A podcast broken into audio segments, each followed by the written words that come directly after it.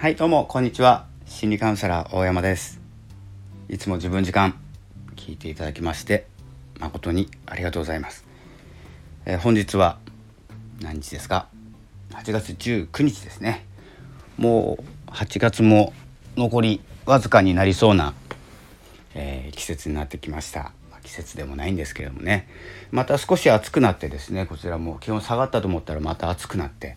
え、少し続いてまた寒くなるっていうような、え、まあ、こちら北海道なんですけどそんな気候になると思います。まあ、引き続きですね外出は控えながら、え、ラジオ、えニュースレターなどを通してですね皆様に言葉をお伝えしようと思っております。え本日のテーマなんですけれどもちょっとですね今日は朝活、まあ、6時15分のクラブハウスえ参加させていただいてコミュニティでやってるんですけれども音声配信について語っているですね、まあ、こう話し合っている、え場があるので、えそこに参加させていただいてあもしよかったら、えーとまあ、毎週水曜日だったんですけどもしかしたら不定期で開催されるかもしれないので見かけたらですね朝活やってる方で6時15分頃えクラブハウスで、えシーズというコミュニティでやってたりですね音声配信を楽しむっていうえ名目でやってますので是非参加してください。あのコミュニティだけの、え場ではないので皆様の参加お待ちしております。手を挙げていただいて質問なども受ける、え時がありますのでよければ参加してください、えー、今日なんですけど、まあ、その朝活をやっていてで起きれたと思ったんですね。最近起きれなくて起きれなくてというか結構4時ぐらいに起きて少し活動したらまた眠くなってですね二度寝しちゃうんですよね少し、えー、作業したら。で基本的にですね僕のえーと、活動時間がだいたい4時5時ぐらいに起きてだいたい3時ぐらいに終わるんですけど最近起きれなくて、ねまあ風、風邪の治りかけっていうのもあるんですけどちょっとぼーっとした時間があったんですよね。ででも Voicy とかスタエフとか、えーとメルマガブログとかですねチェックしたいことがいっぱいあって、えー、読みたい方がいっぱいいるんですよ。でも時間がないとかあるじゃないですか。これだけブログがあって音声があってどこまでこう自分の時間を使えばいいのかって思うんですけどで発信もすると発信をするのがもうメインですのでで思ったんですけどえっ、ー、とまあ全部聞かなくていいんじゃないかなって思ってます。まあ、全部聞いてる方も少ないのかなって思うんですけど、まあ、そのもっと前タイトルだけでいいんじゃないかなっていう時ありません？なんかこう発信したい時に誰かの音声聞いたり誰かのブログメルマガ読んでこうヒントを得てですね自分の考えとか乗っけたり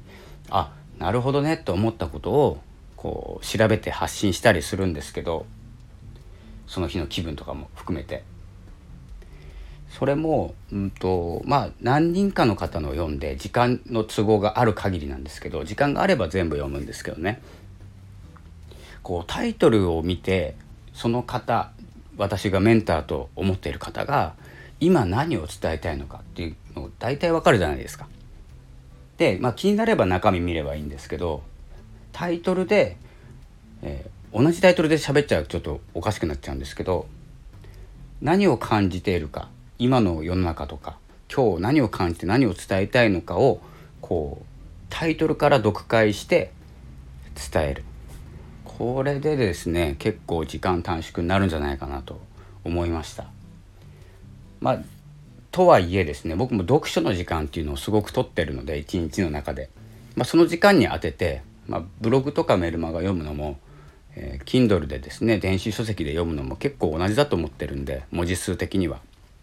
なので結構読むんですけどまあ実際はこう追っかけで全部読み返すんですけど一旦こう時間がない方とかこういろんな方の読みたくて結局誰のも読まないとかになっちゃうよりはタイトルから自分の思考力っていうか発想力で読解して何が伝えたいのか。というのを自分の思いで伝えてみる。そして改めてですねその方のブログ読んでみたらもしかしたら同じニュアンスで話している時もあると思いますし全然違う視点で話すんだなって思う気づきもあると思いますし大きなですねこれ前進になるんじゃないかなと思います。逆に読まない方が、まあ、読んだ方がいいんですけどね最終的には。確認のために。で気をつけなきゃいけないのが全くかぶった時ですよね。まああまりないんですけどインフルエンサーの方とかメンターの方とかぶることないんですけどあまりにもこう何年も続けて読み続けていると思考力ちょっと似通ってくるんですよ。あこう考えるってことはこう考えるなっていうのがある程度ですね分かってくるんですね。まあ全部じゃないですけどそれを内容を読まずにタイトルだけで同じようなタイトルをつけて話してしまう書いてしまうともしかしたらこうだだかぶりしてパクってるみたいになっちゃうんですよ。でそこだけ注意ですね。あんまりないんですけどね。あの僕の思考とインフルエンサーとかあのメンターの方の思考がかぶるっていうことないんですけど間違ってたまにあるんですよ。同じようなこと喋っちゃうこと。そしたら自然とこうパクリ疑惑になっちゃうのでパクってないんですけどね。そこだけ注意していただければこう誰かのタイトルというか目指している人とかえ好きな人でもいいですし尊敬する人でもいいんですけど、えタイトルを見てこのこんなタイトルを自分がつけたらどんなことをお伝えするかっていう感じでこうやってみると結構ですねあのタイトル決めるのも最近ちょっと面倒くさくなってきたんで面倒くさいって言ったらダメですよね。タイトルあんまり苦手なんで、えそのまま日付とかやっちゃうんですけど結構面白いこう展開になってくるんじゃないかなと思いました。ま、そんな感じでですねスタイフもポッドキャストもポッドキャストはまあ週1回やってますし L もやってますそしてもう L も挑戦してるんですけどあもう一つちょっとお伝えしたかったことがあるんですけど僕はあの最近2つほどチャレンジ新しいチャレンジを始めました。っていうのと自然と始めてるのってどっちがこうインパクトがあるかって言ったらチャレンジっていう言葉使った方がいいですよね。多分。